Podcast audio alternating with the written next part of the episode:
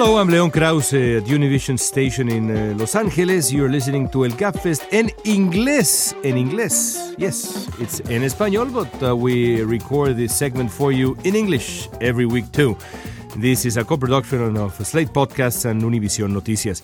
This, like I said, this is an English uh, language version of our show El Gabfest en Español, which, as you can guess, is entirely in Spanish. This week, we're trying uh, a new way to uh, to approach our listeners by offering them, offering you this standalone segment in English.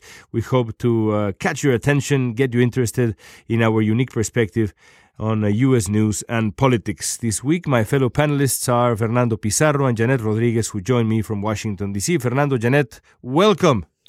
Thank you, Leon. Thank you for having us. Thank you, Leon. This is uh, uh, an, an, interesting week, uh, as always, in, in uh, DC politics. But uh, I, I, wanted to, to uh, touch upon a topic that for us in California and for California politicians as well has been very important and has been on the radar for, for a while. and I'm talking about the citizenship question on the 2020 census. Uh, it's it's it's been controversial. Uh, because uh, the the problem with it, of course, and and, I'm, and I'll ask you, Fernando, to explain it further. The the, the problem, uh, of course, uh, with asking uh, uh, uh, about citizenship uh, in the census is that uh, people who are not citizens will opt out, will decide not to answer not only that question, but the census itself, which will lead to uh, underrepresentation, which will lead to which will lead to underfunding, which will lead to basically the the disappearance of a large chunk of the American community, which is the immigrant community. This is a very serious issue, of course, especially in states like California, that has, um, specifically California, a very large uh, immigrant population. The, the, the, the, the, immigrant state, that's what the Golden State is, uh, is as well and has been for a while. But not only for California, for other states as well. This is a serious issue, Fernando. Yes, it is, and and it's as you said, it's not entirely unexpected, and it did not come out of the blue. Uh, there were many officials, like uh, like in the past, we had on the show Alex Padilla, the Secretary of State of California, who had been worrying uh, about this, and that this week, together with the Attorney General of of, of the state, uh, Xavier Becerra, sued the the Trump administration, and they are expecting other states like New York to join uh, suing um, the administration to try to stop the Census Bureau from adding uh, this this question, which again was a apparently a recommendation from the Justice Department, so we can infer that it came from uh, Attorney General Jeff Sessions, and then that was recommended to the uh, Department of Commerce, which oversees the Census Bureau. But um, another big uh, topic of here is the political representation, because every ten years uh, congressional districts are decided based on the results from the uh, from the census. census. and and basically yeah. there are some states like yours in California that could potentially basically uh, make a step back. They they've been gaining seats, taking them away from other states, and they could potentially lose uh, congressional seats because of this, because of Florida, Texas, New York, California may be losing, um, you know, people if they're not counted properly. Now, again, this is obviously uh, a, hypothet- a hypothetical situation, but there is legitimate concern from Hispanic organizations, and we have to be fair from Democrats in Congress that fear.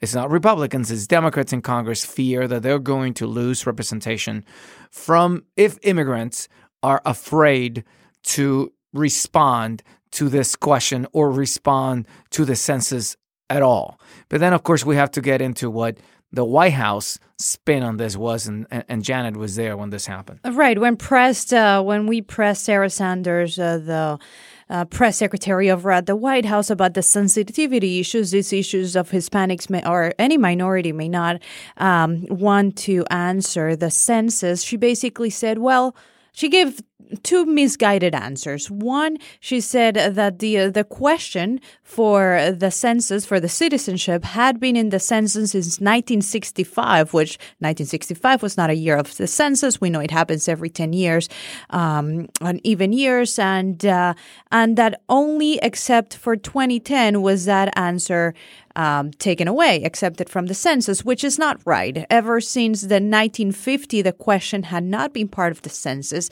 and it had only been part of a long form um, format that had been sent to to a small portion of the population to gather more information. But as a standalone question in the census had not been since 1950. And when asked more about the sensitivity issue, she said, "Well, the cost benefit is greater for having the question and for having people answer the question than it is um, for people being left out of the census. Basically, the White House is arguing that they want to protect the voters' right. They want to um, eliminate any voter fraud. And Wilbur Ross, um, when asked as well, the Commerce Secretary, uh, to explain the sensitivity issues, they basically responded that uh, they didn't have any, they couldn't determine definitely how the inclusion of the citizenship question would um, be uh, negatively impact the census. And that it was um, much much better to have this information and that the data will be much better used. So basically the government here is asking for a trust of the government that honestly they have not earned with the hispanic community the why would any undocumented immigrant would want to give their name, addresses, phone numbers, and mm-hmm. their immigration status to this government that hasn't been welcoming at all? So they're asking for a trust that they haven't built, and whether that trust will be there in two years or not, we'll we'll see. If I may add, uh, you know, to to what Janet was saying in the in the memo that the Department of Commerce made the recommendation to its own uh, Census Bureau, they uh, we must remember that uh, this this question has been, and I think that's probably what what Sarah Huckabee Sanders tried to say, um, mm-hmm. whether it was political spin or not. Has the question has been included, but in a much more limited annual or monthly poll, which is called the American Community Survey, and they have asked this. But this one it goes even to a smaller group of people. Right. It's 2.6% of the population.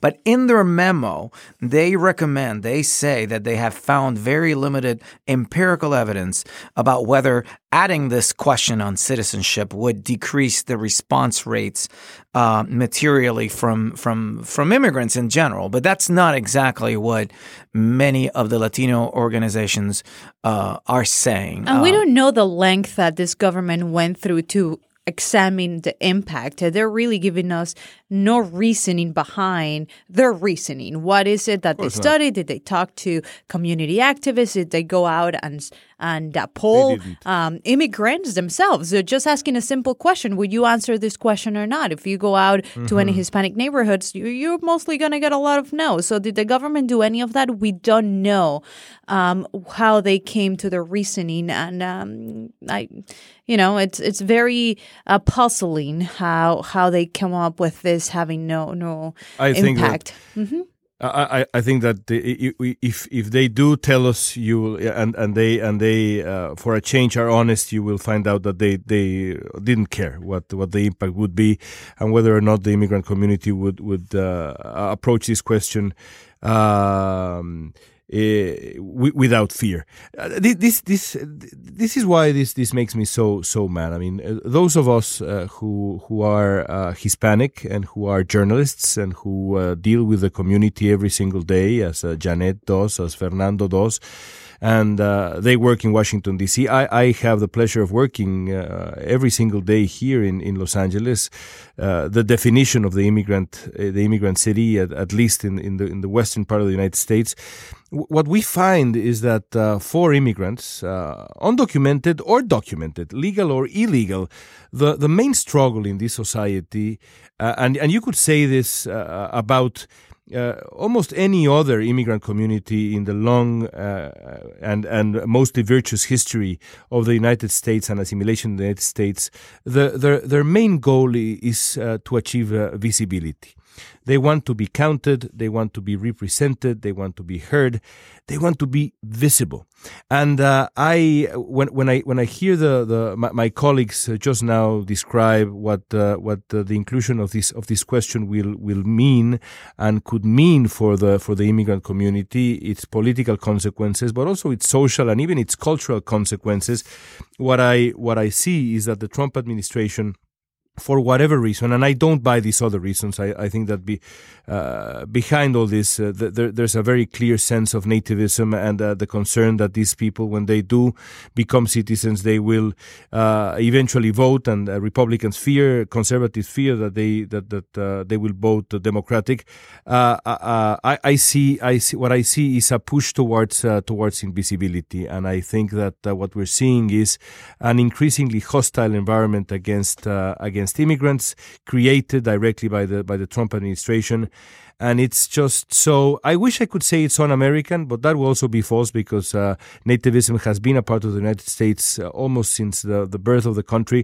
But it certainly goes against the best nature the better angels of the of the american experience if I may, it, if we take out the the nativist angle, and, and I'm not saying it's not there, I'm just saying that if we just want to take a purely political electoral angle, this is obviously an attempt to to help Republicans um, because they would probably benefit more, especially Republicans in rural areas, if you take out voters um, that are may not necessarily be voters, but people are going to be counted, and of course, federal funds are going to go to them uh, from urban areas that have a lot of immigrants. So that this is clearly, uh, from that perspective alone, is an effort to help uh, Republicans, which, of course, from a Republican administration, you could expect that. But uh, but it's very different and is in sharp contrast, as as we discussed in our Spanish version of the podcast, to the efforts that many nonpartisan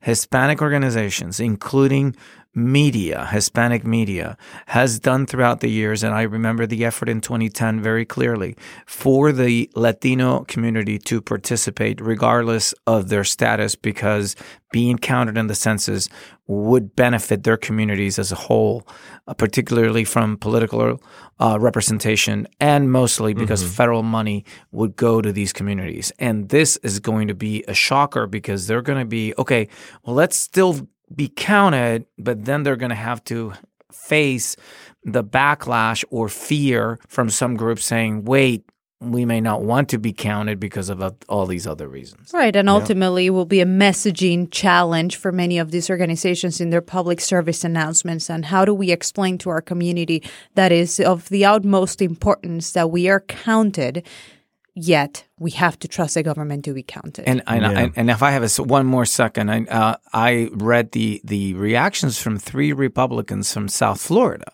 Marco Rubio, Senator Marco Rubio, said that he saw no problem, and he it shouldn't be a problem for many people in South Florida to answer that of question. Course. However, because Cuban Americans have a, a, slightly different. But however, yep, and however. Uh, outgoing, you know, she will retire at the end of the at the end of 2018. Uh, Congresswoman Ileana Ros-Lehtinen, together with uh, Congressman Mario Diaz-Balart, both from South Florida, said that they were concerned because they thought that people, uh, a lot of the immigrants that live in their districts, would be afraid. So they they kind of echoed some of the same concerns that some of the other Latino organizations have been voicing about this.